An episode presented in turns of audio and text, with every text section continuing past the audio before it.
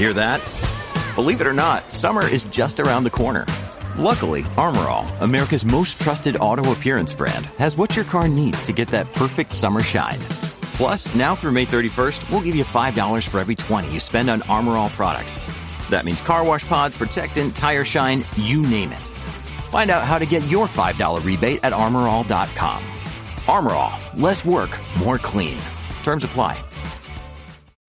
When you need mealtime inspiration, it's worth shopping Kroger, where you'll find over 30,000 mouth-watering choices that excite your inner foodie. And no matter what tasty choice you make, you'll enjoy our everyday low prices, plus extra ways to save, like digital coupons worth over $600 each week. You can also save up to $1 off per gallon at the pump with fuel points. More savings and more inspiring flavors make shopping Kroger worth it every time. Kroger, fresh for everyone. Fuel restrictions apply.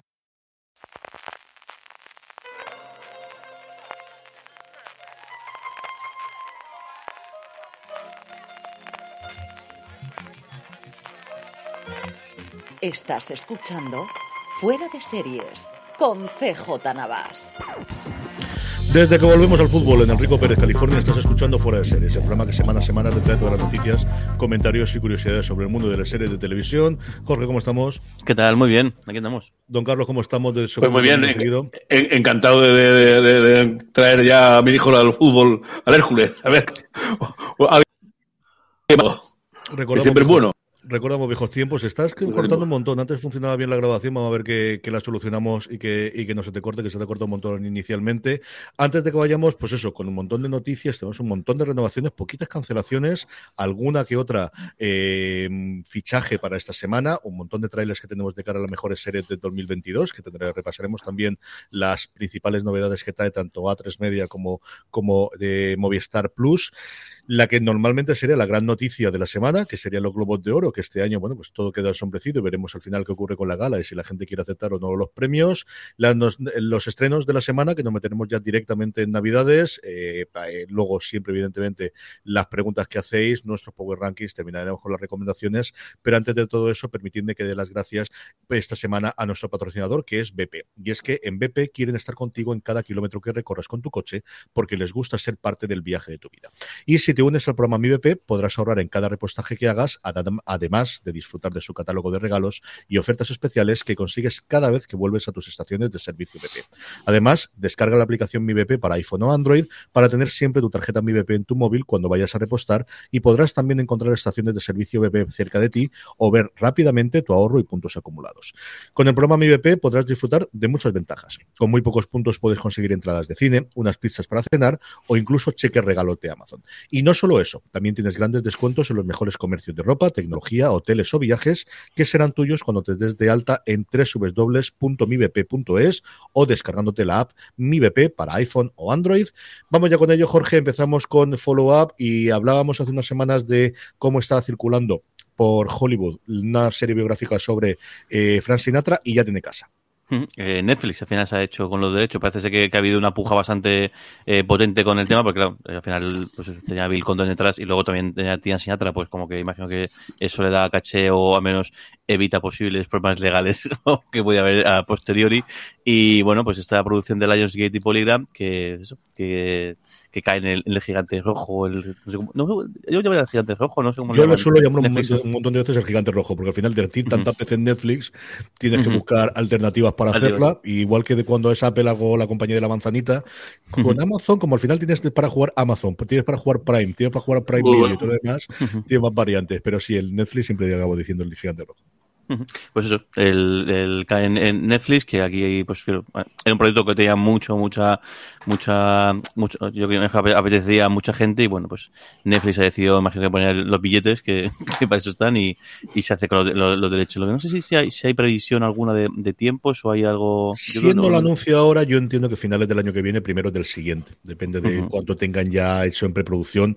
El proyecto ya estaba levantado de alguna forma. De casting no conocemos absolutamente nada. Y pues eso, la parte familiar siempre tiene esa parte de, por un lado, cuánta geografía va a ser aunque como comentamos yo con su momento también, es que la parte oscura de Sinatra pues mm, se conoce y va a ser complicado que eso lo puedas ocultar, pues por ejemplo yo recuerdo en el, documental de Camarón de la Isla como no se hablaba nada de las drogas, alcoholismo el que quieras y tabaco también, pero toda la parte de drogadicción quedaba bastante oculta y bastante, no había ni una sola mención en todo el documental. Aquí yo entiendo que se contará prácticamente todo.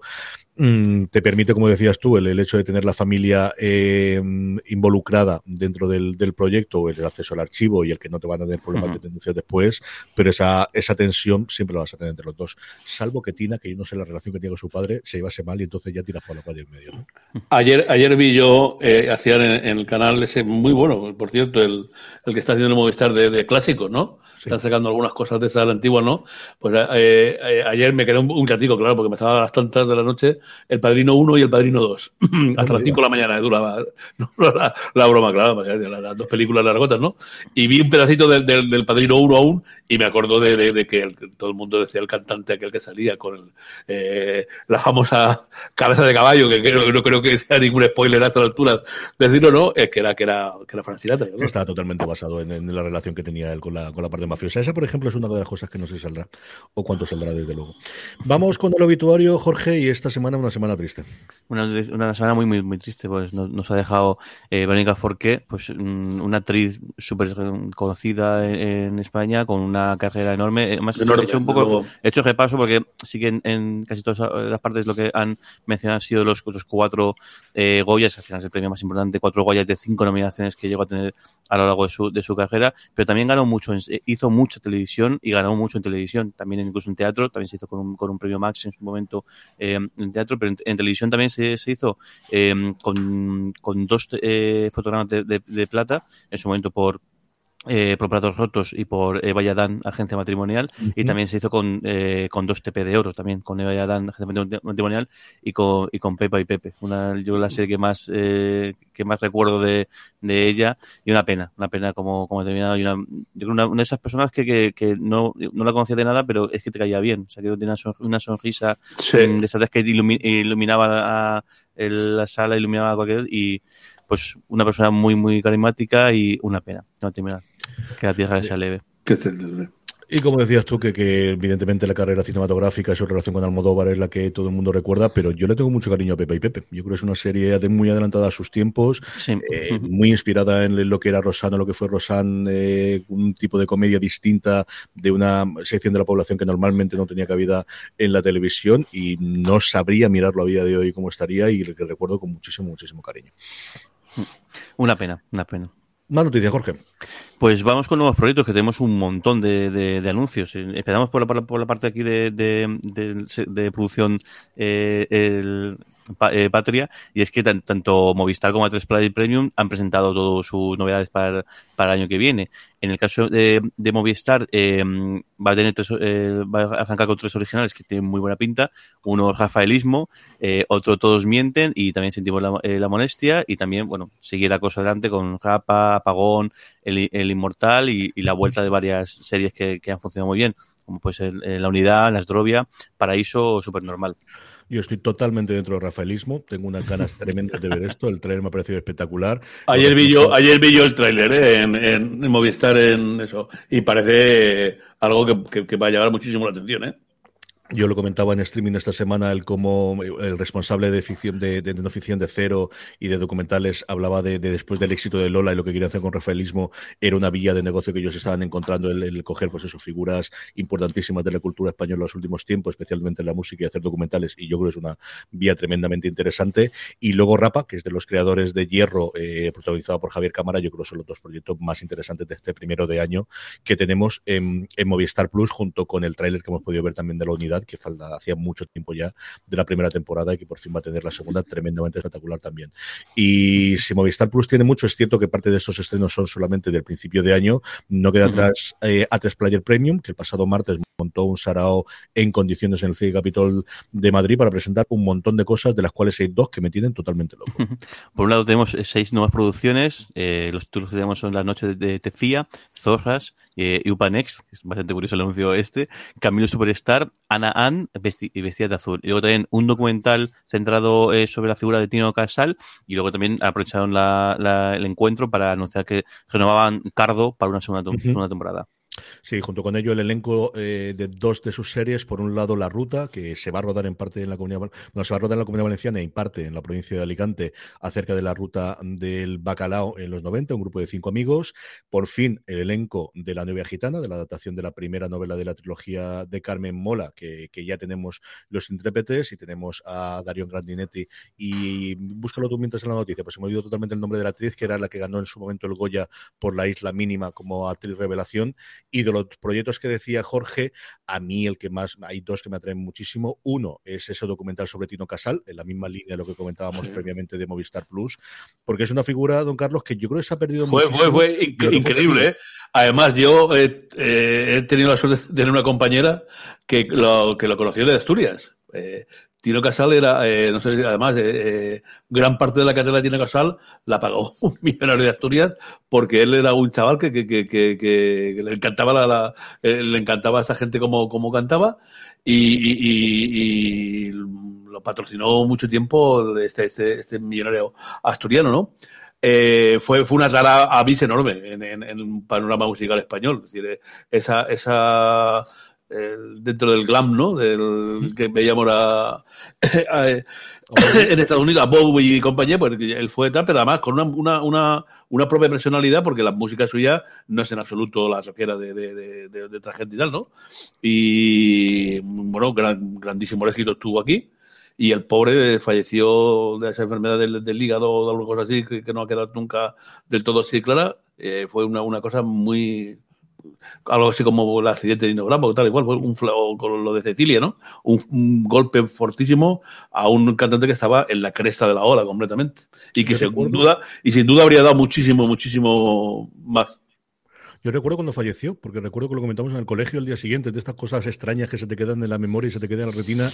Y yo recuerdo que estaba, entonces estábamos en la mesa de dos a dos y estaba yo con Raquel Martínez. Entonces, de, de, los distintos compañeros que he tenido, y como comentamos al día siguiente en clase el fallecimiento de Tino Casal, debería ser en sexto, en séptimo, yo juraría que en sexto, de, de EGB entonces, y luego en el paso del tiempo, yo creo que estamos preparados para un renacimiento de Tino Casal, ya se ha utilizado el Eloís en un montón de cosas, y más recientemente en Venga Juan, en ese primer episodio, mm. abre y cierra el episodio, ese es el que más ganas tengo de ver, junto con el, el, la serie, porque no es un documental, sino la serie de Jesucristo Superstar, que va a contar cómo Camilo VI decide en los años 70 liarse la manta a la cabeza y poner el dinero donde estaba su boca y montar eh, Jesucristo Superstar en España y, y, y, lo que vino después, ¿no? Y es otra, son dos proyectos que me vuelven absolutamente loco. Tengo muchísimas, muchísimas ganas de ver esos dos.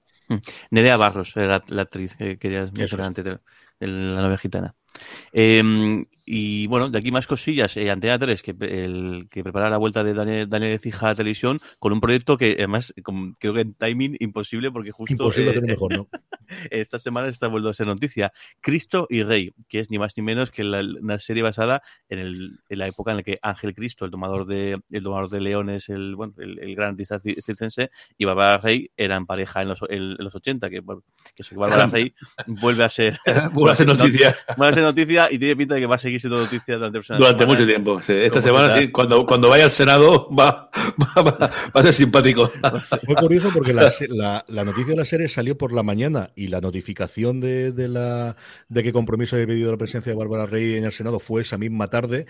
Yo, a día de hoy, Bárbara Rey, todo el mundo lo conoce por la relación con el emérito y por cosas similares. Don Carlos, yo recuerdo muy poco de esa época, de lo importante que era en esta pareja. Eh, recuerdo alguna cosa y alguna cámara, pero lo que se nos cuenta desde luego, y yo no lo recuerdo, era lo, central que estaba en la vida de, las revistas Ángela, eh, eh, Bárbara Rey y Ángel y Ángel Sí, no, bueno, ya eh, ella no dejaba de ser una actriz más de destape, de la época del, del cuando el 77, bueno, la temporada 78-79 que, que, comenzaba, pues Agatha Liz, ella, una actriz, eh, ya digo, famosa por la, la, escopeta nacional, que tiene una escena ahí muy curiosa, una, una, una, más. Sin embargo, él sí que era muy famoso, fíjate tú, Ángel Cristo. eh, tenía un espectáculo y no sé por qué aparecía mucho en televisión, era de los domadores, entonces había, aún se podía llevar animales a la circo y cosas de tipo y no estaba prohibido por el, los bien pensantes y demás, ¿no? Y, él era famoso, o sea que yo creo que cuando, cuando se anunciaron el matrimonio y el noviazgo y el matrimonio, casi fue más famoso por él que por ella. Ella lo que pasa es que poco a poco empezaron a aparecer por ahí cosas así, rumores, más no sé qué, más no sé cuánto, y claro, eh, se hizo famoso. Y yo sí que recuerdo de Bárbara Ley, porque además no sé por qué lo estaba viendo medio en directo, no sé quién me llamó o así. ¿Estás viendo Telecinco? Digo, no, no, afortunadamente, ponlo, ponlo zoomando, ponlo zoomando. Y lo puse y claro, me quedé, todo el mundo se quedó eh, anonadado cuando aquella decía, no, no, estoy saliendo aquí porque temo por mi vida. No, es que estoy aquí tal. O sea, que yo fui un zambombazo de, de, de, de, padre muy señor mío. Luego, cuando la veíamos en el canal nuevo haciendo Ejem, ese programa de cocina, pues ya podías imaginarte, porque vamos, luego tenía un arte llevando, llevando la cocina la mujer que otra cosa, otra cosa seguro que hacía mucho mejor que la cocina. seguro que sí. Porque pero te digo, en, aquel tiempo era curioso porque Ángel Cristo tuvo, tuvo mucha fama, ¿eh? Mucha fama. Mm. Yo recuerdo en su momento Ángel Cristo es que era muy famoso porque era eh, eh, el, parte de su espectáculo era meter la cabeza dentro del león. Y el león, Y de hecho, que más, que creo que un par de veces le dieron un susto, uno de ellos bastante bestia, y decidió dejar de hacer esa parte porque igual se estaba igual, igual, dos avisos bien. Yo creo que era el tercer aviso. el tercer aviso ya, dijo, uh, peligroso esto dado cuenta. Si queréis, bueno, este incidente que comentabas con Bárbara Rey y bueno, toda la rumorología que hubo en su momento eh, sobre el programa de cocina en Canal No, que creo que era pues, popular y todo el mundo da por hecho, es en las últimas dos semanas en el periódico de España eh, hay varias crónicas contando todo aquello, tanto la productora que hizo el programa, eh, gente que se encargó del plato y, demás, contando toda la crónica de, tanto lo que pasó en su momento, ese, momento en, yo no sé fue en Telecinco, fue en, Canal 9 también, yo no sé en Tómbola o fue en el este, y, y luego que pasó con el programa de cocina y bueno, pues, confirmando todos los rumores de que aquello fue un pago por silencio y además me hace mucha gracia porque en la, en la nota de prensa de, que me ha pasado, me ha pasado porque lo, he preparado todo todo, todo de J eh, muy porque viene toda la descripción de la serie y luego el, acaba con una frase pone y aparte pone eso es memorable el, eso, el, de la moraleja, el, el, lujo, el circo, tal. Y la última frase es: y de fondo, la sombra de la relación de Bárbara con un poderoso hombre de Estado. como aún, a pesar de los pesares, sigue siendo eh, medio tabú o, como que da un poco de respeto a decir abiertamente lo que, lo que ocurrió entre Bárbara Rey y bueno y el, y el, y el antiguo jefe de Estado de, de, España, vamos. Más tratando. Más cosillas que tenemos por... Eh, eh, por aquí, em, eh, Apple, eh, Apple presenta un nuevo, thriller, Suspicion, que se emitirá el 4 de, febrero, de aquí a cosa de, dos meses. Sí, señor. El que vuelve con Ben Stiller en la dirección. Tenemos de nuevo no, me lío con el otro, que es que tiene otro proyecto después Apple que luego comentaremos también. Este lo han traducido como sospechosos, no sé exactamente por qué, adapta una serie israelí y lo que tenemos como gran atractivo por un lado es Uma Thurman y luego para mí desde luego es que vuelve Noah Emmerich después de estar en los de Americans a formar parte de este elenco. Es un secuestro en el que hay distintos posibles sospechosos y de ahí el nombre de, de la serie del cual no se sabe exactamente quién ha, quién ha secuestrado al hijo de una rica empresaria que es la, la que protagoniza Uma Thurman. Luego hablaremos de Ben Stiller cuando vemos a tráiler, porque lo tenemos después en, en la parte del, de la otra serie que han presentado que se llama Severance, que también se extenderá en febrero. Luego, CW eh, ha encargado un nuevo eh, trama de misterio de la, creadora de, de, Zombie, el, se llama Cristina, Cristina, de León. De momento le han, puesto el, título eh, preliminar de Clubhouse. Ya veremos si al final. yo, creo, este yo creo que ya existió una, una serie con nombre ese, ¿eh? Es, posible. Bueno, de hecho, no te extraña. Así que de momento es el nombre que, lo tienen eh, como previo. Igual luego acaba cambiando el nombre, pero no. El, recientemente lo que he oído Clubhouse es la aplicación de audio en directo que luego parece que ha pasado a, si no mejor vida, así que ha diluido muchísimo. No, efectivamente, mira, la tengo yo grabada. Es una, una serie familiar. Fueron 11 episodios. Clubhouse, no sé qué deciros. Eh, una, una temporada más, 11 episodios aquí en España. Va, José Jorge. Más cosillas. El, esto que tiene pinta bastante grande. Eh, el Charles Randolph, que es, el, el, guionista de algunos pelotazos como, como de, de, de, em, de Big Short, el, la gran apuesta, el, gana, con lo que ganó el, Oscar, y también por, por el escándalo eh, Bombshell, el, que cuenta un poco las, lo que la vivencia en Fox News durante cierto periodo de, tiempo, es, eh, se, se, juntó con Adam McKay para hacer un, una serie dramática de HBO basada en la carrera para conseguir la vacuna contra la COVID. Sí, es el otro proyecto que tenía McKay a día de hoy en, en HBO junto con el grandote, que es el que comentábamos la semana pasada, alrededor de los Lakers de, de, los 80, que es quizá el que tiene, y a ver qué ocurre con esto. Y luego otra, y a ver cómo sale esto. Esto me ha hecho mucha ilusión. Eh, los Goonies, que va a tener un, un, una, una, una, vuelta. Lo que no sé si esto, esto es serie o es película. Yo, es una cosa rara. Es una serie que originalmente encargó la Fox y se grabó el piloto, que no es exactamente los Goonies, sino es unos chavales de un instituto que deciden que quieren volver a radar los Goonies escena Anda. por escena y plano a plano. Y una maestra que se va de Nueva York al pueblecito pequeño y que les va a ayudar. Se encargó un piloto en su momento en Fox, antes justo en el, le pilló en el momento de la compra, se desechó y ahora Disney Plus ha decidido volver a retomar el proyecto porque tiene los derechos ellos de los Goonies. No es exactamente yo lo que la gente yo creo que puede esperar de vamos a hacer una serie de los Goonies o vamos a hacer una segunda parte de los Goonies o cosas similares, pero mm, al final yo creo que tira esa parte nostálgica ¿no? que tienen los mm. Goonies que yo no tengo especialmente, pero sí que hay muchísima gente que recuerda con mucho cariño y que es una de sus películas favoritas. A mí me encantó sí. la película esa, y, además, y a ti también te encantó, me acuerdo. Sí, sí, sí, yo creo que no. Yo, que... a ti te encantó la película, que ya viéndola nosotros en casa. espero, yo... que no, espero que no destrocen el recuerdo de la película, porque la película es una verdadera delicatessen. Yo creo que no, ¿eh? yo, tal y como se plantea no. el proyecto, creo que es una cosa mucho de cariño y muy de, del este, muy rollo Cobra Kai, para que me entendáis. De, de ah, homenaje, muy homenaje es porque uh -huh. la quiere y porque quiere ensalzarla y tirarla para adelante. No lo merece, lo merece. La película lo merece sin duda ninguna. Y a esta altura nos va a ser, el, vamos a hacer una secuela corriendo rollo, me ha sido de decirle de sábado noche porque el último que vi, el, el, este de vamos a intentar sacar la pasta como sea, no, no, no tiene pinta, ¿eh? Y yo creo que si encargan el proyecto vamos por esa línea, pero bueno, hasta que no lo veamos no sabremos. Va, José, Jorge. Pues ya pasamos a otra sección, las cancelaciones. En este caso, eh, Disney Plus, que va a cancelar eh, eh, Diary of a Future President, que esto no me suena de nada, ¿verdad? Después de, una, de, dos temporadas. Es una serie infantil familiar que cuenta una chiquilla que va a ser presidenta en el futuro de los Estados Unidos y va viendo todo el recorrido que tiene hasta que llega a eso por el, en el tiempo, ¿no? Y su vida en el instituto y cosas similares. Fue una de las apuestas de las primeras series que lanzaron con el lanzamiento de Disney Plus, más en el tono clásico que tenía Disney Channel. Yo no he llegado a verla y es una que quería ver con las crías y ha sido cancelada, como dices, después de dos temporadas. Y nada, y ahora pasamos a, a noticias más, más, más, alegres. En renovaciones, eh, Yellow Jackets, este uh -huh. drama que está dando tanto, tanto de que hablar, eh, ha funcionado muy, muy bien y tendrá segunda temporada.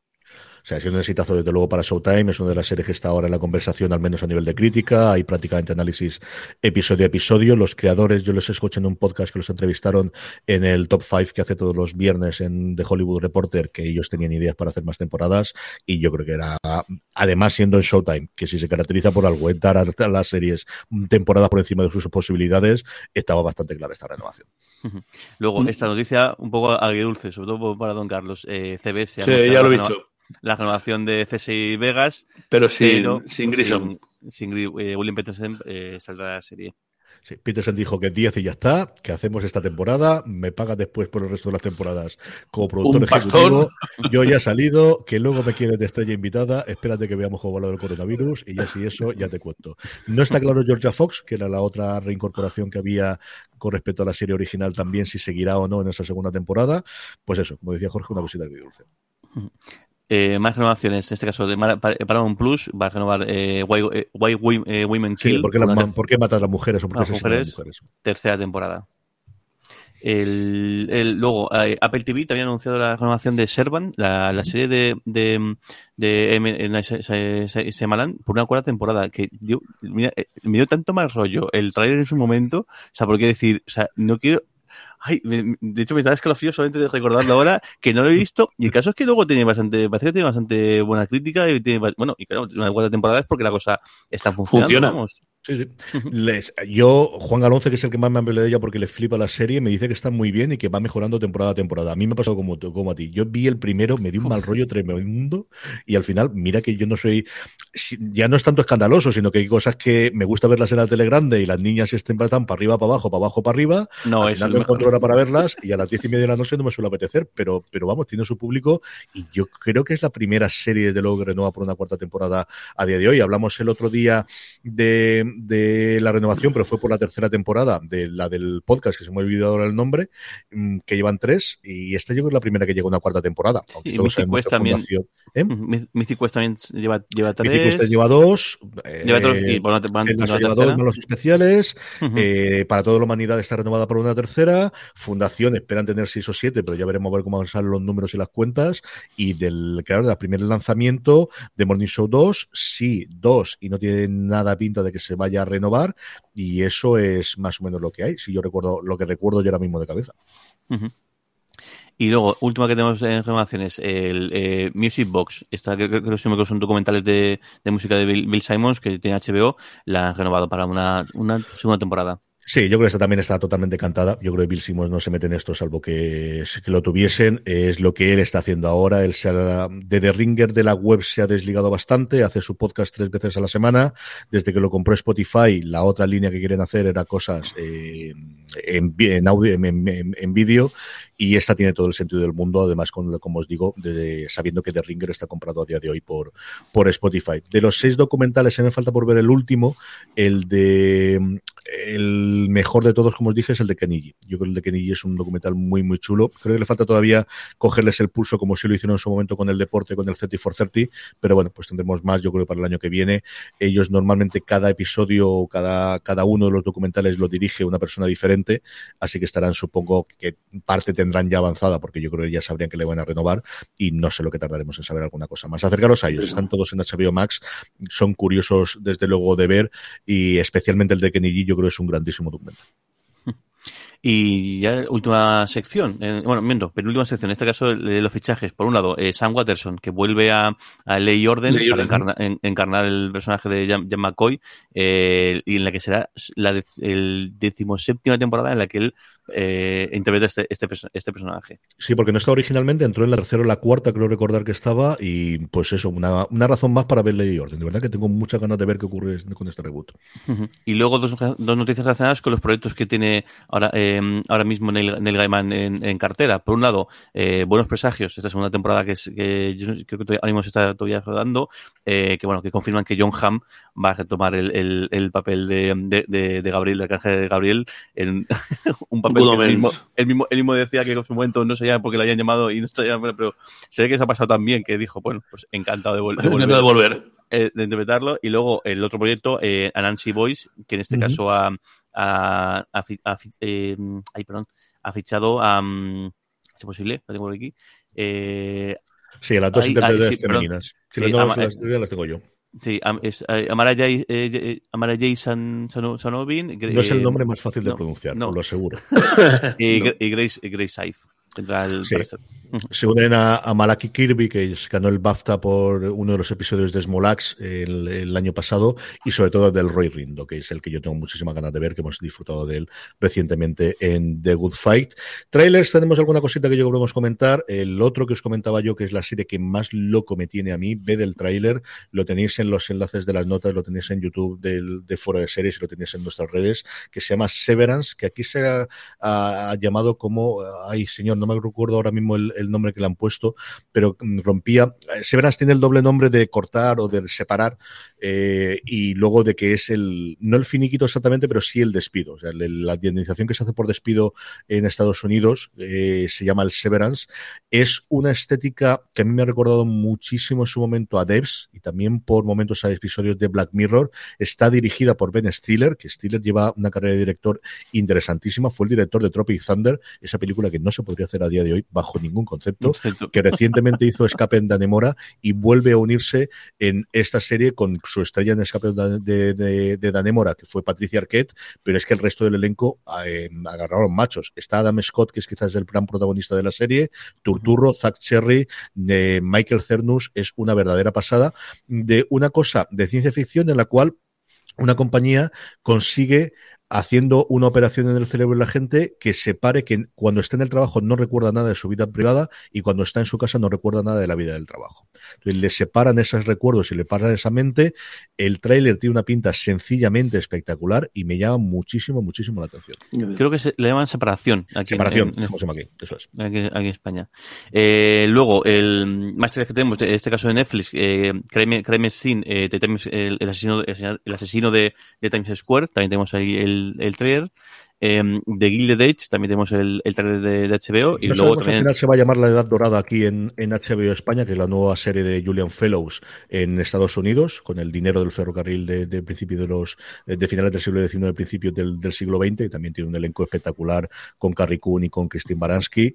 Aquí es curioso porque aprovecharon el final de Succession para ponerle trailer largo en Estados Unidos y en la cuenta de YouTube de, de HBO España vamos con tres meses de con un mes de retraso. Nos han puesto solamente el teaser del anterior y no el tráiler de dos minutos. En fin, eh, nos llega primero de año, ¿eh? nos llega hasta en abril, en enero. Tengo muchas ganas de verlo.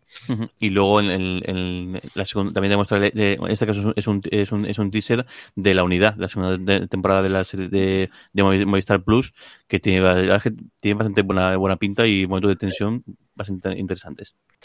Sí, señor. Y lo último que hemos comentado, como os comentaba antes, las nominaciones de los Globos de Oro, al menos por darlas. Como os digo, yo creo que podemos hacer la porra cuando se acerque. Es una situación extraña eh, la que hay a día de hoy, de, todo, de todas las movidas que tuvieron el año pasado en la organización. Se ha cambiado de arriba abajo, pero NBC de inicio, que es la que emitía tradicionalmente la gala, ha dicho que este año no ponía la pasta, que eran, no me acuerdo si eran como 40 o 50 millones de dólares, que era el final de lo que vivían ellos prácticamente todo el año, fundamentalmente. Hay actores que han agradecido la nominación, otros que han hecho como que con ellos no va la cosa. No está claro si va a haber gala o directamente se van a dar los premios.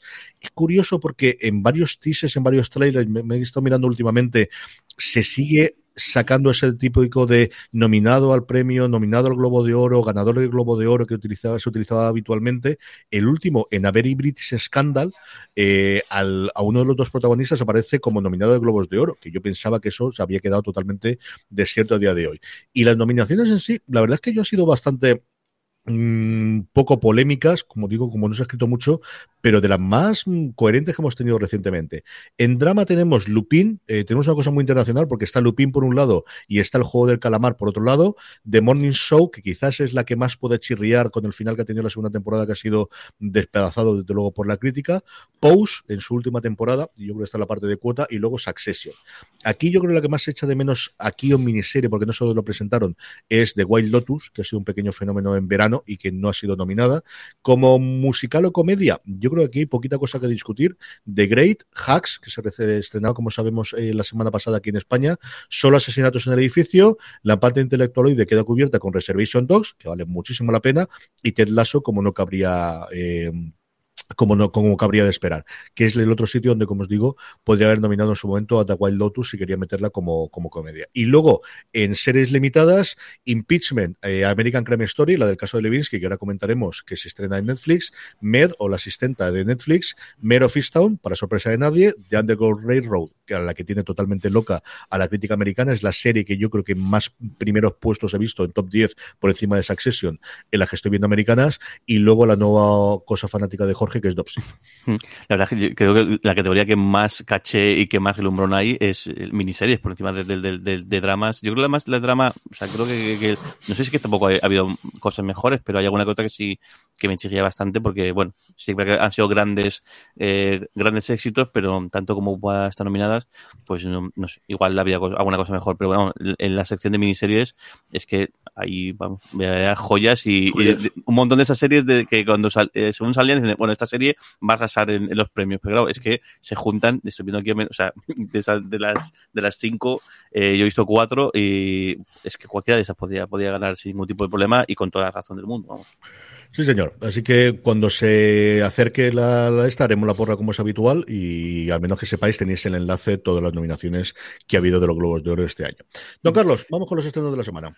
Bueno, pues tenemos como estrenos, el, para empezar el lunes, el, el 20, un pseudo estreno, porque ya ha aparecido en, en, otro, en otro sitio, pero en Netflix aparece el caso Levinsky.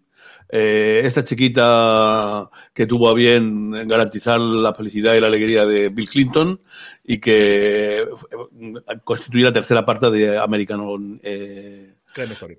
Crime Story, ¿no? eh, aquí se decidió... Sí, fue ante la 3 la que la estrenó, ¿no? Sí, sí, decidió tenerla porque tenían ellos la emisión en abierto, compraron la segunda temporada por el efecto de, de Penélope Cruz y entonces tienen esa ventana de primera emisión y luego los derechos internacionales y de plataforma lo tiene Netflix. Es por eso es el caso curioso de que en Estados Unidos no se ha podido ver en Hulu solamente en FX y lineal porque en su momento vendieron los derechos internacionales a Netflix y es Netflix la que tiene todas las temporadas de American Crime Story. Esas cosas que no ocurrirán en el futuro, que se quedará todo en Estados Unidos en Hulu y aquí supone que dentro de Disney Plus, pero que a día de hoy está esa primera ventana que la, tenía a tres media, que la puso en su momento en Player y luego la estrenó también en Antena 3 y en estoy y ahora, y ahora llegará a, Netflix. Bueno, pues eh, eh, eso para el lunes. El martes también una solo, un solo estreno en Filming, Argel Confidencial. Un, hombre, la idea no parece un thriller de espías, que el, el Argelia contemporánea, por ejemplo, y pues eh, dice que hay problemas de un investigador de la policía alemana, debe ser el primo del que viene aquí a Mallorca con, con, la serie que, que, hicieron, pues allí eh, se enamora de una fiscal argelina y hay un secuestro de armas, eh, un secuestro de un traficante de armas que es alemán y un escándalo de corrupción y tal. Mm, a mí a priori no me parece que me vuelva así muy, muy loco, pero en fin eh, hemos de darle una. A mí la, de Mallorca empecé viéndola con el, Mallorca Files, ¿no? Eh, empecé viéndola también así como diciendo un alemán aquí, el que faltaba, ¿no? Eh, aquí saldrán los chiringuitos de, Ibiza y, y sin embargo la serie fue realmente muy divertida. Para mí fue muy divertida. es este tipo de cosas que hacen como Crimen en el Paraíso, que se especializa en traer consumo y que yo creo que tienen muy claro el tono que tienen que tener y funciona. Esta yo creo que tiene pinta de ser un tono. una cosa, ojalá sea algo, no sé, algo parecido. Parece un poquito más negra, ¿no? Que, esta de el tono divertido que tiene de Mallorca Files o que tiene Crimen, en el Paraíso. Bueno, el 22, una cosa que sí que me realiza, eh, perdón, el miércoles, Emily en París, madre mía, segunda temporada. Eh, creo que perdí 10 minutos de mi vida haciéndote caso, estoy viendo un primer episodio de la primera temporada pero rápidamente. jamás en mi vida decirte esto. Yo te podría decir que existe. O que existiría, ¿no? pero creo que, creo que perdí cinco minutos de mi vida. Paso. Y, luego una cosa eh, deliciosa en Disney, que habrá que verla, porque a mí la serie es de las que recuerdo con más cariño aquellos maravillosos años. Ahora, eh, puesta al día, puesto que la familia es, sigue siendo un adolescente de 12 años el que ve el transcurso de la vida familiar, pero es una familia de afroamericana, de color, en Alabama de clase media. la serie original fue un auténtico, eh, es un auténtico mito y habrá que ver esta cómo, cómo, cómo funciona. la primera, además, estuvo durante mucho tiempo, no ha estado disponible en plataformas, tuvo muchísimos problemas para editarse en DVD, igual que Playas de China, por toda la parte de la banda. Por toda la parte de la música. Eh, claro, en su momento se negociaron la música para emitirse en la televisión, pero eso. eso, es lo que, eso es lo que le pasó a Caso Abierto, la serie política aquel, que, Madre mía, que era que era, era, es que claro, tenía una música acojonante, ¿no? Y luego era imposible, menos mal que algunos que otros tenemos por ahí guardados, ¿no? Pero es que, es que, es que claro, la música, hay dos o tres episodios que, que la pena más, me acuerdo de uno sobre Vietnam, que merecía la pena por, por, el, por la música final. Yo este vi el primer episodio y me gustó. A mí me, me mm. gustó de inicio por Dule Hill, al que vimos muy de crío.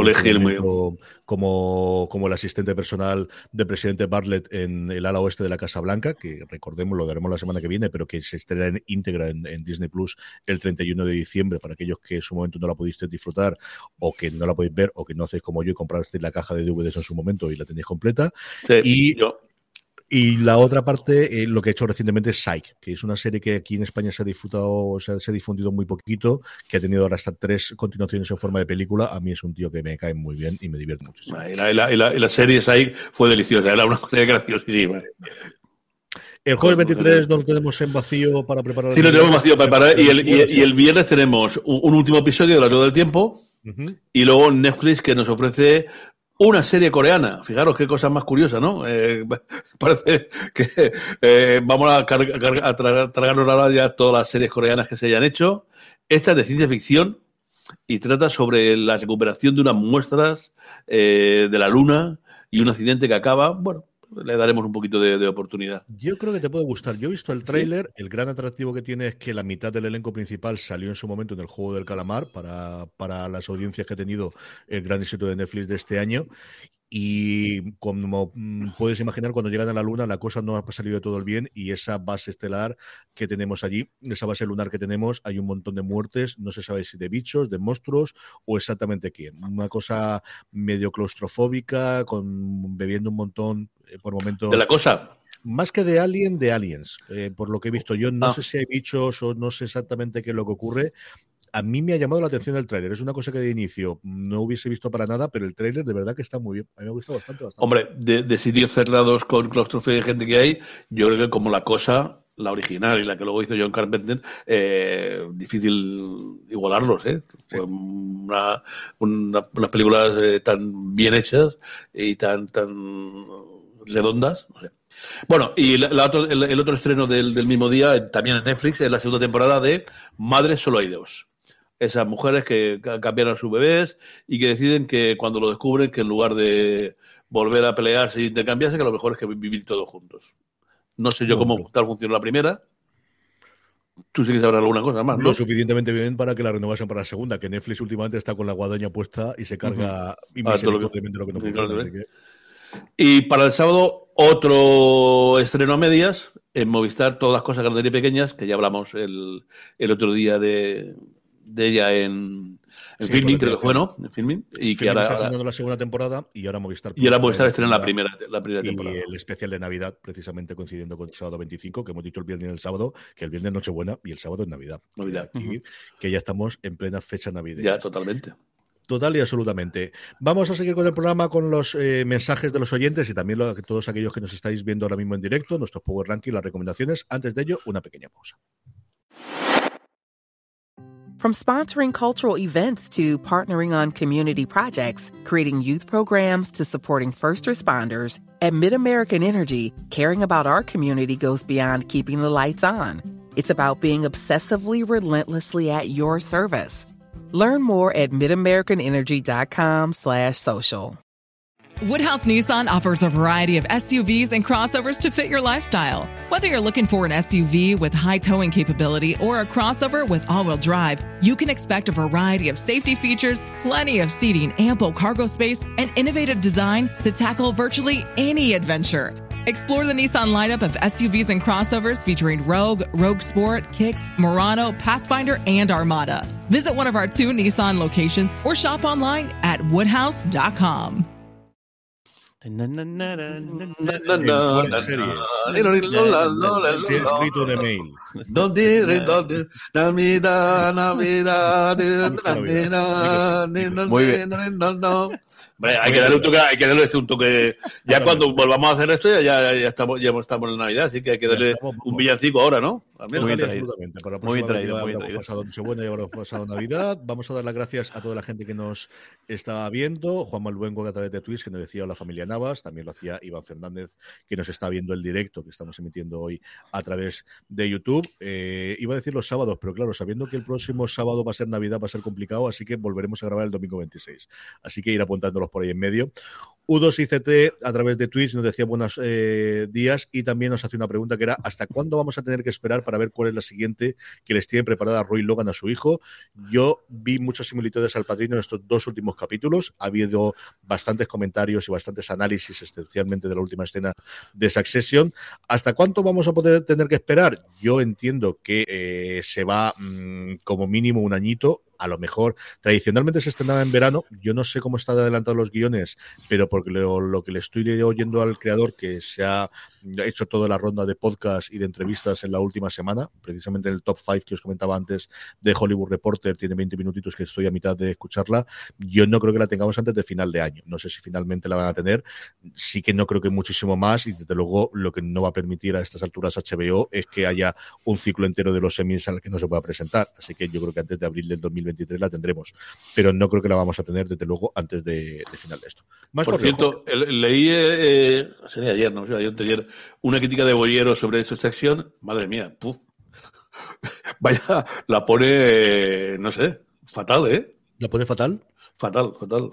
Bueno, para gustos colores y luego Bollero, ya está. Bollero, era como dopazo aquí en, en, el Alicante, en la información, que no había película que lo destrozara completamente. No sé, yo creo que, creo que se equivoca. Pero bueno, lo que pasa es que Bollero al final, pues el, personaje también, como, ya está. Si no, le, falta algo. También U, 2 ICT nos pregunta, dice, otra cosa, ¿la rueda del tiempo sí o no? Vi el primer capítulo y me gustó, pero me pareció un poco low cost. Yo, yo tengo pendiente verla, porque me han, el caso es que eso, cuando la vi con mucha atención con los, porque me, me aprecía mucho eh, eh, verla, pero las primeras las críticas que leí han sido bastante devastadoras, aunque luego la gente que la, que la está viendo sí que le está gustando y de hecho, bueno, ahí está en el Power Ranking, está en una posición muy, muy, muy, muy, muy arriba, con lo cual, bueno, pues él podrá gustar más o menos, pero al menos está, o sea, puede ser mejor peor, pero bueno, parece que está gustando a la gente. Yo vi 10 minutos y mm, lo, tuve que parar una de estas cosas de las crías, no me acuerdo exactamente qué escena habría, y la tuve que parar. Sí que he oído ese comentario que me extrañó muchísimo lo del cartón piedra, porque yo creo que dinero se han gastado, pero evidentemente o, no se han visto después o, se lo han gastado otras cosas. No sé qué ha ocurrido exactamente aquí. Luego, eh, eh, Iván Fernández pone un comentario sobre también un poco la polémica de lo que ha habido esta semana. Dice, ¿qué opináis sobre Masterchef y Televisión Española sobre cómo ha tratado el tema de Bitcoin Forque? ¿Esperabais algún tipo de, de comunicado? es que esto es complicado. No sé, a mí yo me envío en personal. Yo, a mí los realities por lo general no me hacen mucha gracia y el caso de Masterchef me chirriaba mogollón, tanto la versión normal como la versión infantil, porque creo que es un programa, pues eso, que un poco tóxico o un poco donde la competitividad se va a un extremo bestia y luego sobre todo, y que no es una cosa que ocurra, porque sí, es que está guionizado. O sea, todos estos realities, aunque no se vea, aunque no, aunque no se note, aunque no lo veáis, pero todo tiene un guion y todo tiene un porqué y todo ocurre como tal. A mí es un problema que no es que no me hace, no, no me hace gracia porque en general no me hacen gracia los realities, pero bueno, es que es así, este tipo de, formatos eh, utilizan ese tipo de cosas que es la que al final que hace que enganchen y que hace que sea un, un fenómeno. Eh, es yo quiero creer que no que todo el desenlace o lo que le ocurrido no fue exclusivamente por esto ni mucho menos sino un cúmulo de circunstancias pero bueno creo que sí que sí que creo que está bien el que haya una reflexión general sobre qué tipo de televisión o qué tipo de cosas o hasta qué punto se puede llegar en ciertas situaciones en, televisión y en medio de comunicación en, en, general no estaría mal que y no estoy hablando de censura estoy hablando de, de que hay, ciertos hay ciertas cosas que igual no hace falta llegar hasta al límite para conseguir más audiencia o para ser un reclamo más, más grande. Yo, creo que sí, yo creo que sí que tendrían que haber hecho alguna cosa. ¿eh? eh parece que, bueno, eh, si tú hablas de Masterchef, yo hablo con gente de cocina, porque sabéis que he tenido mucha gente, y eh, tiene una ambivalencia, ¿no? Claro, les ha dado, ha dado mucha publicidad, ha dado mucho empuje a la, la, profesión en general, pero por otra parte todos dicen que eso no es cierto y que tal, y que, bueno, pues que, que, que es una simulación. Luego descubres, como dices tú, Jorge, que absolutamente todo está guionizado, ¿no? Y a mí, yo no, desde que he visto cinco minutos sueltos de un día, cinco minutos sueltos otro día, porque me pasa como a ti. A mí los reality, y más esta, tanta presión y tal, no me hace gracia ni el, ni el, ni el del americano este que, que le chillaba a la gente y esas cosas. No, no, eh, no, no, no, me parece a mí gracioso un programa de cocina. Me gusta la riña, ¿no? Me gusta el, el Jamie o una cosa así, pero estas cosas no. Pero eh, sí que últimamente me acuerdo aquello que salía, que la, que la expulsaban, que la daba, era todo, todo, todo lo daba sobre la pobre mujer esta, ¿no? Y no sé, quiero pensar como tú que no contribuiría, bueno, que no fue algo decisivo, pero de luego Televisión Española yo creo que tenía que haber hecho alguna cosa, haber dicho alguna cuestioncilla de, de, de, de, decir, bueno, pues lamentamos algo más, algo más que, que, que, que poner luego la película y poner alguna cosa. Aquí, como nos cuenta Jaume Lengo, yo sí leí en prensa que iban a hacer una auditoría. No sé qué a la productora o de que algo iban a pedir de televisión española a la productora. No sé qué quedará eso. Y el resto es que no puedo decir absolutamente nada. O sea, yo no he visto ni un solo segundo de Masterchef. Mi relación con Masterchef es haber conocido a Carlos Maldonado en Las Palmas, una vez que me invitó mi querido Javier Suárez, y fue una de las noches más memorables de mi vida. De estas cosas que me llevaré a la tumba. Qué gran día y qué gran tipo es Carlos. Lo, muchísimo que me alegro de lo bien que le he ido en Raíces y ahora que está abriendo un restaurante en Madrid y estas cosas, y no sé absolutamente nada más. El resto es lo que he leído, he leído unas cuantas cosas a Rosa Belmonte escribiendo en Libertad Digital el otro día un artículo que tenía sobre el tema y alguna cosa más que he oído, pues tremendamente escabroso todo. Y, y es que al final, esta parte yo creo que la careta se nos cayó todo hace mucho tiempo cuando sabíamos cómo funcionaba la tómbola y luego Unreal, de verdad, si no lo habéis visto la serie, mmm, ved Unreal para que veáis eh, de una forma ficcionada desde luego, pero cómo funcionan toda esta parte de los realities. Yo últimamente solo veo realities de música que no tienen esa parte tanto, y Boys en, porque Lorena lo ve, y alguna cosita americana que, que en su momento me gustó mucho, y luego cosas como Making It o como Baking It, que todo el mundo se quiere y todo el mundo se vea bien, y todo el mundo se apoya, y, y se ayuda, y si ganas tú, pues me alegro, y si gano yo, pues también me alegro. Y al final estamos aquí construyendo casitas la mal de monas o haciendo pasteles que tiene una pinta espectacular y que no recomiendo ver bajo ningún concepto antes de haber cenado porque es espantoso. El primero. No, y estas cosas de enfrentamiento, y hay mucho enfrentamiento y mucha crispación en todo lo demás para además verlo después en televisión. Pero creo que sí que va a traer cola sinceramente creo que la cosita va a traer bastante, bastante cola. Yo creo que no, yo, ah, ¿cómo la cómo pasa las cortes? Una comisión que te crió y se acabó, y aquí se queda todo ah, no lo sé. Jorge, más preguntas. Pues tenemos eh, varios mensajes y emails. Creo que Alberto García creo que repite esta semana dice, por favor, this is ¿Dónde hay que poner las velas? es la gran incógnita. Yo no entiendo qué está pasando con This is para que no se hayan estrenado. De verdad que no lo sé. No lo sé. No lo sé. Eh, eh, Roberto Antolino dice, os recomiendo una serie que se llama Acapulco en Apple, en Apple TV Plus. Dice, de las que no se haya apenas opiniones y que en mi opinión es una serie muy disfrutable para todos los públicos. Espero que sea renovada para una segunda temporada. Yo vi el trailer y me llamó mucha atención porque no había escuchado nada de ella y me pareció muy original la, la, premisa, pero luego no, la verdad es que no, le he dado oportunidad. Mira, a ver si le doy una oportunidad al primer episodio. A mí Juan Fran Bellón, que también nos estará escuchando porque es fiel seguidor y me escucha y sé que todos los días porque me, comenta por las mañanas lo, alguna de las cosas que he dicho, sobre todo en los streaming, mm, ha disfrutado muchísimo con ella. Yo además le estaba viendo por Twitter con, con TV Time como iba marcando todos los episodios de Acapulco y en una de las conversaciones que tenemos por, por mensaje me dijo, es que está muy divertida, ¿verdad? Que vale mucho, mucho, mucho la pena. Y es una de las que tenemos, esta sí que yo creo que he pasado sin pena ni gloria por Apple, al menos de, comentarse y de hablarse de ella. Mm, y por lo que todo lo, poquito que he podido leer de ella, desde luego hablan muy bien. eh, Josep MS dice, ¿tenéis previsto hacer un programa especial sobre la rueda del tiempo? Que ver. Complicado. Igual podemos hacer un review si encontramos a gente para poder hacerlo. Antes de eso, yo creo que tenemos que hacerlo de Succession. Ahora, de cara aquí a final de año, volveremos a ver si la semana que viene, junto con el programa, grabamos también un especial sobre lo mejor del 2021 y también el que habitualmente hacemos de eh, lo mejor o lo que más esperamos para el 2022 de, en cuanto a, estrenos y en cuanto a continuación de, las series. La rueda del tiempo, yo creo es que nos ha pillado muy de mano. A ver si encontramos para, para poder hacerlo, pero creo que tenemos Ojo de Halcón que también termina. Es decir, yo creo que tenemos varias por en medio para poder hacer el review antes de, de meternos con la, con la rueda del tiempo, que no lo descarto, pero lo veo más complicado que hagamos, como, como os digo, mm, que con Succession o con, o con Ojo de Halcón. Hmm. Y luego Jacobo García nos dice hola y enhorabuena por vuestros programas como siempre. ¿Sabemos algo de la nueva temporada de Invincible? Estoy deseando que vuelva. Que está renovada segurísimo, que la animación cuesta o tarda mucho más tiempo normalmente que la ficción, que la ficción de imagen real. Es cierto que en tiempos pandémicos es más sencillo de, seguir animando. Yo no creo que tarde muchísimo. Yo creo que durante el 2022 tendremos temporada nueva. Y luego Buckingham Palace, que nos deja una preguntilla. Pregunta para los napas. ¿Vosotros sois más partidos de episodio semanal o de que pongan toda la temporada de golpe? Un saludo, queridos.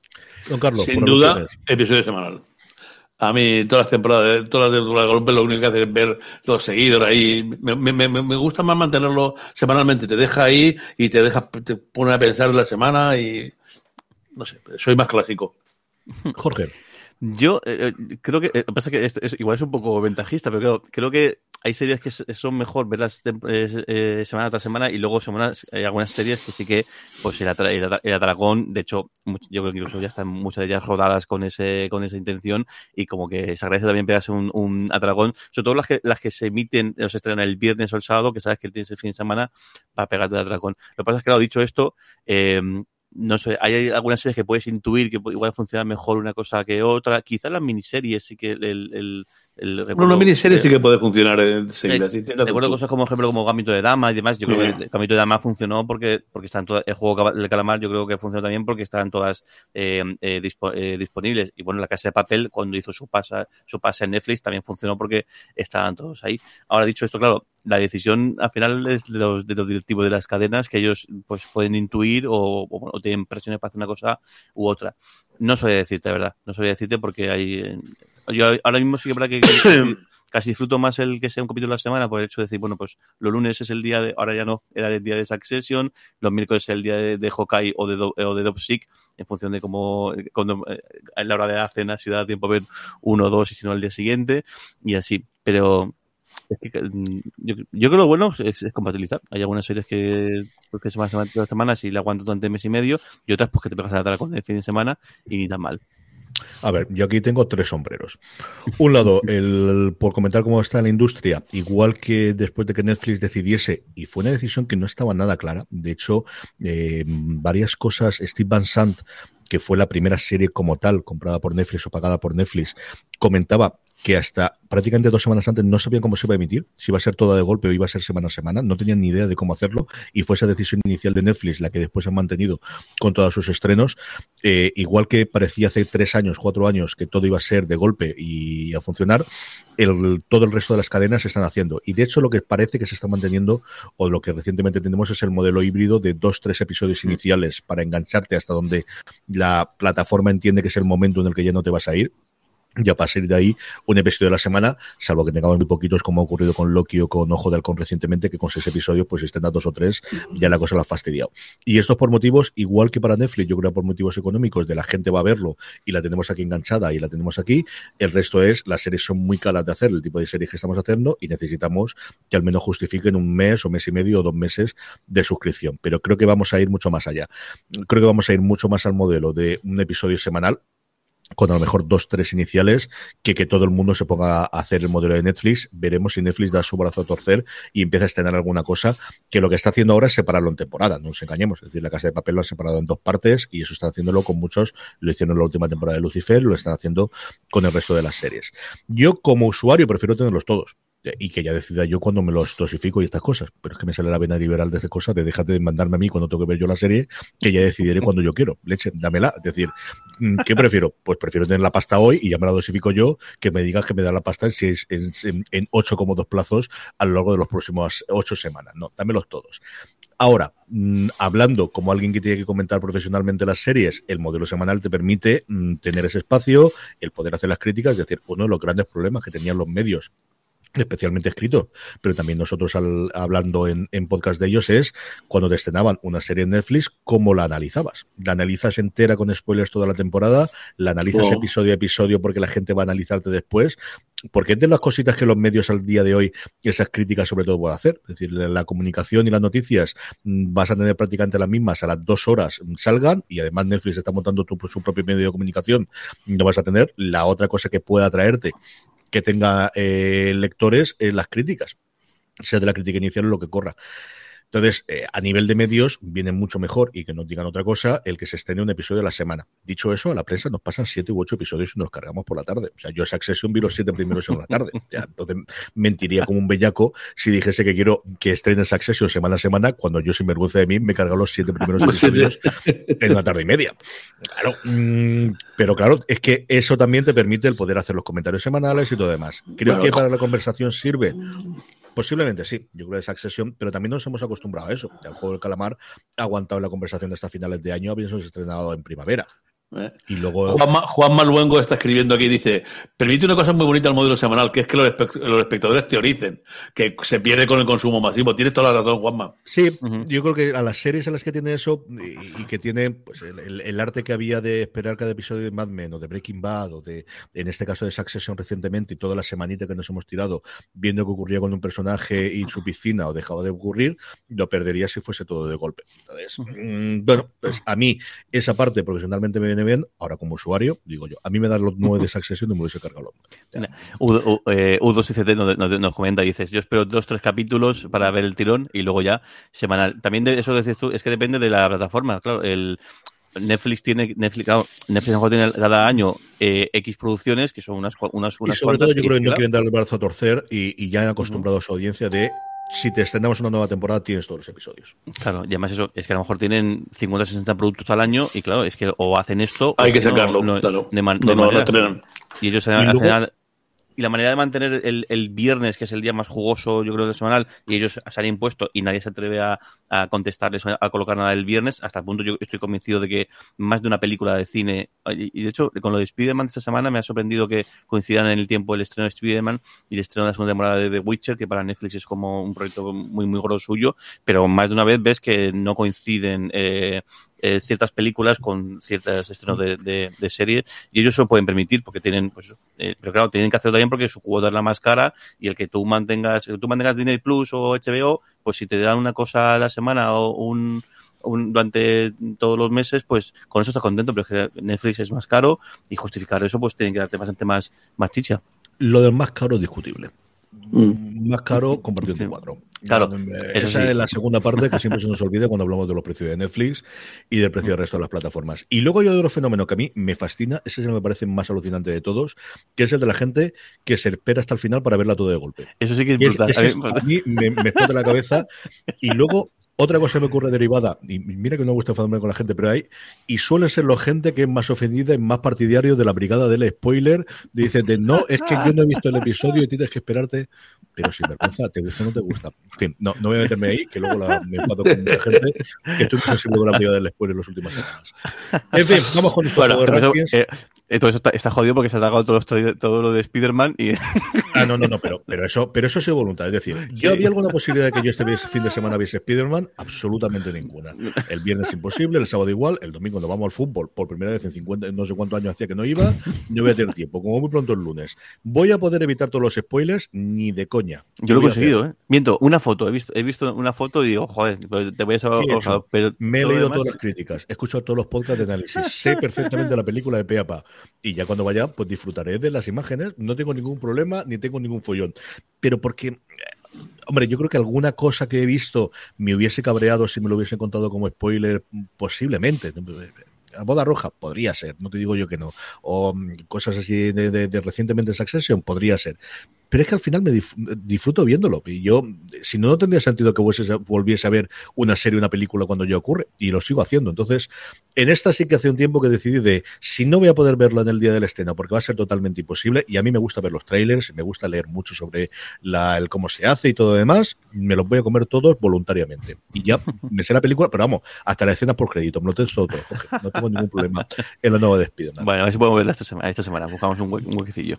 Vamos a ir con nuestros Power Rankings, vamos a ir ya con todos los, eh, con las listado de las series más vistas por nuestra audiencia, un listado que hacemos semanalmente, como sabéis, a través de una pequeña encuesta que hacemos en fuera de series.com, que tenéis disponible para poder complementar y que, como siempre os digo, la forma más sencilla para que no se os olvide es que os unáis a nuestro grupo de Telegram, telegram.me barra fuera de series, ahí os colgamos la encuesta cuando lo hacemos y así nada, en cuestión de 5 o 10 segunditos podéis eh, complementar la encuesta en la que os pedimos cuáles han sido las tres series que más os han gustado la semana anterior, así es como hacemos la encuesta, unos Power Rankings que tienen muy poco movimiento en la cabeza, por no decir ninguno, sino alguno en la parte de abajo, y es que en el puesto número 10, secuela de Expanse, su última temporada, ya disponible en Amazon Prime Video, episodio de semana a semana, no como las primeras que se emitieron todas de golpe, de Expanse, como os digo, en el puesto número 10. El 9, Jorge. El noveno, eh, Before Innings, los visitantes en HBO Max, que también es una, una nueva entrada en, en, el, en el Power Ranking. Y la tercera nueva entrada es en el puesto 8, Arcane, de Netflix. También. Señor, la serie de animación, que es una de las que tengo pendiente. Esta sí que tengo mucha curiosidad por verla. En el 7, que hay un puesto sobre la semana anterior, Gomorra. Sabéis que la nueva temporada se puede ver, igual que las anteriores, en HBO Max. Invasión, la serie de Apple, Apple, TV Plus, a pesar de que ya ha terminado su primera temporada, sube, encima sube los, los escalones. La mayor subida y... que tenemos, ¿eh? para que veáis sí, cómo sí. está la cosa. Eh... Esa es la mayor subida de la semana. Y ahora, las cinco inmutables que han permanecido igual que la semana pasada. El quinto puesto para Dexter New Blood, de Movistar. En el 4, La Casa de Papel, ya sabéis, una franquicia de Netflix. Y en el tercer lugar, La Rueda del Tiempo en Amazon Prime Video. Perdón, el, el, segundo puesto para Ojo de Halcón, que es la que y... tenemos que ver para comentar, Disney. Y en el 1, Succession, que culmina su emisión de su tercera temporada en el puesto más alto. Veremos a ver qué ocurre la semana que viene, que ya ha terminado Succession, que terminará Ojo de Halcón, que terminará La Rueda del Tiempo y tendremos un poquito de renovación, porque como os digo, los cinco primeros puestos, los cinco de arriba, están iguales. los cinco exactamente iguales que la semana pasada. Jorge, vamos con la recomendación de la semana. Pues tengo dos. Una que es pues, un, un, sentido homenaje, como contamos antes a Verónica Forqué, y es Pepe y Pepe, que decías tú que una serie que serie adelantada a su tiempo. Yo, es una serie que en su momento me dejó, o sea, muy a cuadros y siempre digo como que yo creo que la primera visión así al mundo adulto, a las problemáticas adultas eh, y también adolescentes fue esta, esta serie, súper original, súper rompedora, con decías tú, que recordaba mucho a, a Rosanne, tanto en, el, tanto en la propia temática como incluso en el formato, la manera de, de, hacer la serie y la duración y demás. Y bueno, y en el caso, en, el, en este caso, las dos temporadas que duró la serie la tenéis completa en, en, en RTV Play o en la página web de, de, de Española. Y creo, creo que me creo, aunque sea como homenaje, tanto si si habéis, tanto si la visteis en su momento como si no la habéis visto y, y, tenéis curiosidad sobre la televisión que se hacía hace 20 años y las cosas que se comentaban y como esta serie, pues eso, que cambió muchas cosas, creo que a mí merece la pena. Y luego otra que a mí me, me, me voy a comentar porque, porque es, me, ha, me, ha, gustado y voy a seguir viéndola y es, y es And Just Like That, eh, esta nu eh, nueva temporada o esta nueva eh, edición de Sexo en Nueva York que, que creo que ha encajado bastante bien y sobre todo que está en lugar de hacer una cosa como lo que fueron las películas, que yo creo que ni fue ni fa, aquí han reinventado la serie. Al final han hecho, pues eso, los personajes que conocíamos de hace, pues eso, 15, 20 años, una cosa así, eh, el, el cómo se enfrentan al mundo moderno. El, tanto por sus profesiones como su, por su por me da igual, no, la, este, no lo voy a ver. Vida.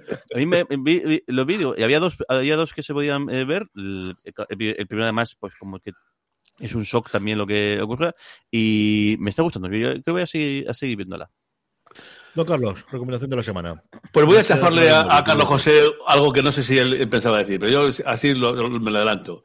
Y es que en este tiempo navideño, eh, eh, pues nada mejor, bueno, hay por ahí un par de programicas de esos de, de americanos, de los árboles de, de, Navidad de 200 metros de altura y cosas así, pero el, lo que es inevitable verlo y que da gusto ver es a Jamie y su familia eh, Jamie Oliver, en Canal Cocina tenéis no uno, sino tres programas. Cuenta atrás para Navidad, celebrando juntos, Navidades fáciles, al menos esos tres que son a lo largo de esta semana la que viene, programas donde Jamie, en fin, no muy cuidadosamente, utilizando las manos y esas cositas que hace también, que siempre discutimos mi hijo y yo de, de, que parece un poco guasete, pero bueno, hace una comida deliciosa. Y sobre todo hay un documental que ya no es navideño, que esta semana lo vuelven a hacer, yo ya lo vi, que es Los 20 años con Jamie Oliver, donde él reflexiona sobre el leñazo que, que, que, que tuvo en sus, en, la, cuando montó los restaurantes uh -huh. italianos, la reflexión que hace, la vuelta para atrás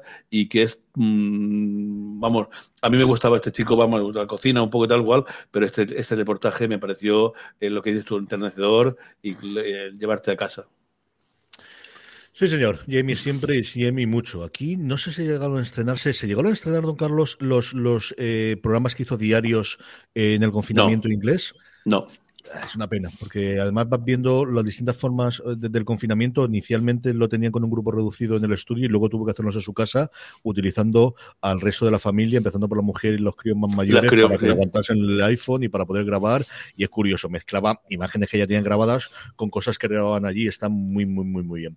Yo tengo dos recomendaciones fuera del mundo de las series, porque las dos grandes ya las dije la semana pasada, que eran especialmente Hacks y Estación 11, así que hacerme caso, que ya se está hablando mucho de las dos, si no lo habéis eh, visto las dos, las dos están disponibles en HBO Max.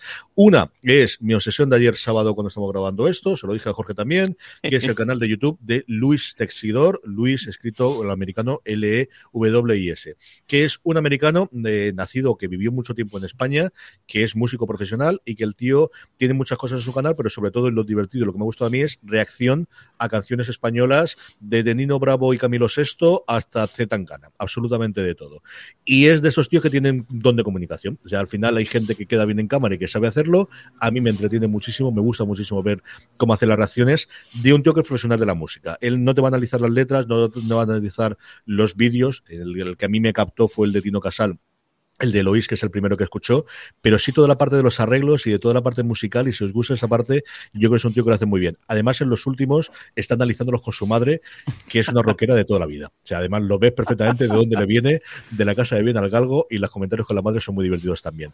Y el otro, precisamente, porque me lo estaba comentando ahora U2 y CT, si estáis disfrutando con Ojo de Halcón la serie, tenéis que leer Ojo de Halcón, el cómic en su momento de Matt Fraction y de David Aja que cogen cosas que se ven en la, en la serie, no exactamente igual, sale también Kate Bishop, sale también toda la la asociación y todos los bandidos estos eh, de origen eh, eh, ruso y alrededores con el chándal, esos todos los personajes ven ahí, sale también Pizza Dog, de hecho hay uno de los cómics más memorables de todo el, este, está protagonizado por el perrito que en, que en, la serie acoge Kate Bishop, es una absoluta delicia de los mejores cómics de los últimos 10 años y además es un cómic en el que yo tengo el placer de escribir un poquito porque me lo pidió Julián Clemente, igual que en su momento. Y, y pues de estas cosas que que, uno tiene, mira, que, hizo y que le gustó mucho. Si no lo habéis leído, Ojo de Halcón, el cómic completo, creo que recordar que sean 12 números, están recopilados todos en un tomo completo, vale mucho la pena, escrito por Matt Fraction y eh, dibujado por David Aja. Y con esto terminamos el programa de hoy. Mi agradecimiento a mi BP por patrocinar de nuevo fuera de series. Don Jorge Navas, un beso muy fuerte hasta la semana que viene. Un beso muy grande. Don Carlos, un beso muy fuerte hasta la semana que viene. Un beso muy grande. A todos vosotros, que paséis muy buena. Que, hay mucha feliz Navidad. Feliz Navidad. Siendo Navidad del sábado, pues tiene pinta que volveremos a grabar el domingo, no sabemos si a las 10 o las 11, así que escucharnos en streaming, que lo confirmaré y os lo diré, pero seguirnos, ya sabéis que además de escucharnos en podcast, nos podéis ver en directo desde Twitch, twitch.tv barra fuera de series. Gracias por estar ahí, gracias por escucharnos y recordad, tened, tened cuidado ahí fuera. Hasta luego. Hasta luego.